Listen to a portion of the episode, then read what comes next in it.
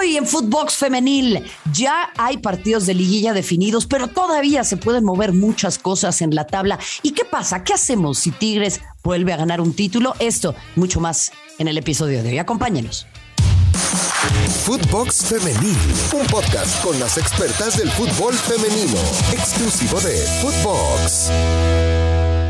Gusto volver a darles la bienvenida a Footbox Femenil. Mi nombre es Marion Reimers y como todas las semanas vamos a estar hablando pues justamente de esto que tanto nos apasiona, de esto que tan emocionante es como lo es el deporte de las mujeres y en concreto la Liga MX Femenil. Por cierto, en Estados Unidos ya también fase final, así que con mucha expectativa en estos dos países que lo podemos decir tienen las mejores ligas de el continente. Y ahí está justamente nuestra Liga MX femenil. Escríbanos ustedes también, a mí me encantaría conocer su punto de vista, qué opinan, qué piensan, qué les parece eh, este cierre de campaña en donde, bueno, hay tres equipos de la liguilla que ya tienen, digamos, definida su posición, no hay mucha modificación ahí y queda ya por ver qué es lo que sucede del lugar 3 al lugar 7. Le cuento. Tigres, luego de lo acontecido frente a América, es el primer sitio y se va a estar enfrentando a Cruz Azul. Cruz Azul es el equipo que juega por primera vez la liguilla.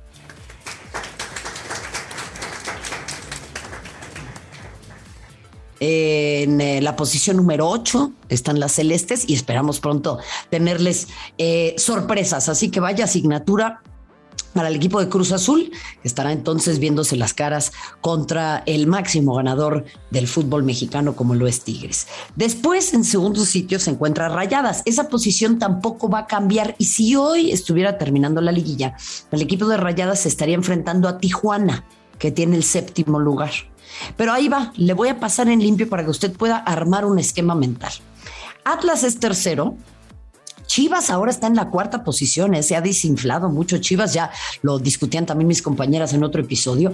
Quinto lugar es Santos, sexto lugar es América y el séptimo lugar, como le decía, es Tijuana. Pero ¿qué cree? La diferencia de puntos entre Tijuana, que es séptimo, y Atlas, que es tercero, es apenas de seis unidades. Entonces, esto nos habla de cuánto se puede mover el panorama de cara a la liguilla. Y pues de la solvencia que han tenido los equipos regios desde un inicio, ¿no? O sea, porque sigue siendo Tigres el primer lugar, Rayada sigue siendo el, el segundo. Y bueno, en ese sentido, Acá me pregunta la producción, ¿qué tan importante es evitar los equipos regios de inicio? Pues muy importante, obviamente. Hay que buscar eh, la posibilidad de enfrentarse a otros conjuntos. A ver, ojo, ahí también está lo que sucedió en la cancha de Estadio Azteca, ¿no? De último minuto prácticamente América alcanza a arañar ese empate, sin embargo fue muy dominador el conjunto de Tigres, eh, tuvieron eh, eh, fallas importantes frente al arco y bueno, creo que en ese sentido, pues es importante siempre notar que claro que se le puede arañar un, resultado a esta clase de equipos, pero son muy consistentes. Y ahí es en donde sí, pues a mí eh, me encanta pensar que en la liguilla hay que poder ganarle a cualquiera, que el torneo y el formato en el que se desenvuelve el fútbol en nuestro país permite esta clase de narrativa. Pero bueno, si me llevan a, a tener que responder sí o sí, yo les diría que hay que evitarlos, por supuesto que sí. Ojo, esto no le quita ninguna, pero ninguna facultad a lo que tienen otros conjuntos, ¿eh?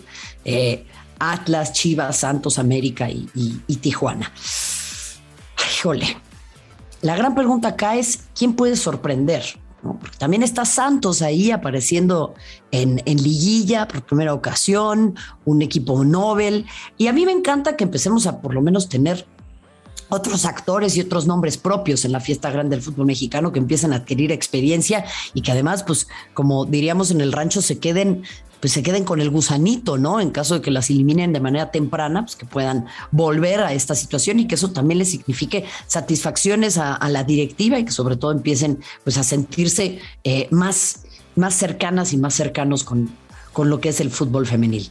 Para mí, creo que Santos ha sido un equipo muy solvente, eh, va a tener que cuidar sus nervios, va a tener que cuidar el factor psicológico, pero es para mí Santos eh, un, equipo que puede llegar a sorprender. Y ahí está, pues justamente el tema del América, ¿no? El tema de Chivas, por ejemplo, que pues sí, rumbo al final del torneo eh, empezaron a flaquear, les faltó ritmo, les faltó nivel. No sé si tenga que ver también con cuestiones de selección nacional. Yo creo que no. Yo creo que estos equipos hay que exigirles mucho, tienen plantel suficiente y en ese sentido, pues es bien interesante darnos cuenta de cómo funciona este formato de competencia y cómo van a tener que apretar las tuercas de manera seria, dadas también las modificaciones al, al reglamento, ¿no? O sea, yo creo que ese, ese punto es, es importantísimo y hay que empezar también a, repito, jalar orejas, ¿no? A los equipos que tal vez pues han sido menos destacados y que todavía los extrañamos en la fiesta grande del fútbol mexicano.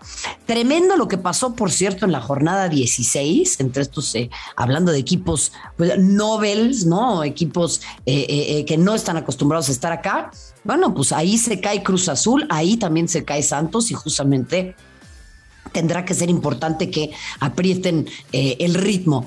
Última jornada, jornada 17 y una probadita de lo que podemos ver tal vez eh, eh, más adelante. Santos que se va a enfrentar a Tigres, partido importantísimo.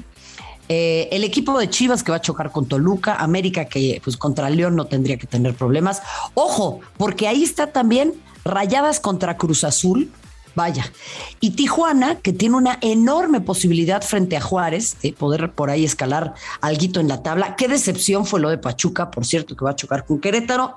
Atlas, que se va a enfrentar al equipo de, Puebla. ¿Y qué le digo yo de San Luis y Necaxa, no? Una auténtica, una auténtica vergüenza los de estas dos eh, escuadras. Ahora, ¿qué pasa?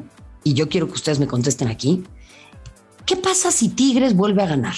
¿Qué hacemos si Tigres vuelve a ganar un título? Bueno, primero felicitarlas, claramente, pero un tercer título al hilo, eso va a empezar a, cuestionar la credibilidad de la liga, va a empezar a, abrir más la brecha. ¿Qué tenemos que hacer? Porque no es algo malo que Tigres vuelva a ganar, para ellas es fantástico, a la liga le conviene. Eh, al desarrollo del fútbol en nuestro país, se empieza a convertir Tigres ya en un equipo que llegó a su tope, porque vienen después las competencias internacionales. ¿eh? Todo esto y mucho más, obviamente lo vamos a estar platicando en este espacio. A mí me encanta, como siempre, poder acompañarles y por favor, comenten con el hashtag Footbox Femenil, participen con nosotras y lo saben ya, lo saben ya. Footbox tiene todos los podcasts sobre fútbol en español, los más importantes. Ahí hay queridísimos colegas y compañeros, extraordinario equipo de trabajo, pero sobre todo la mejor información y las mayores exclusivas. Acompáñenos semana a semana. Mi nombre es Marion Reimers. Gracias. Hasta la próxima. Footbox Femenil, podcast exclusivo de Footbox.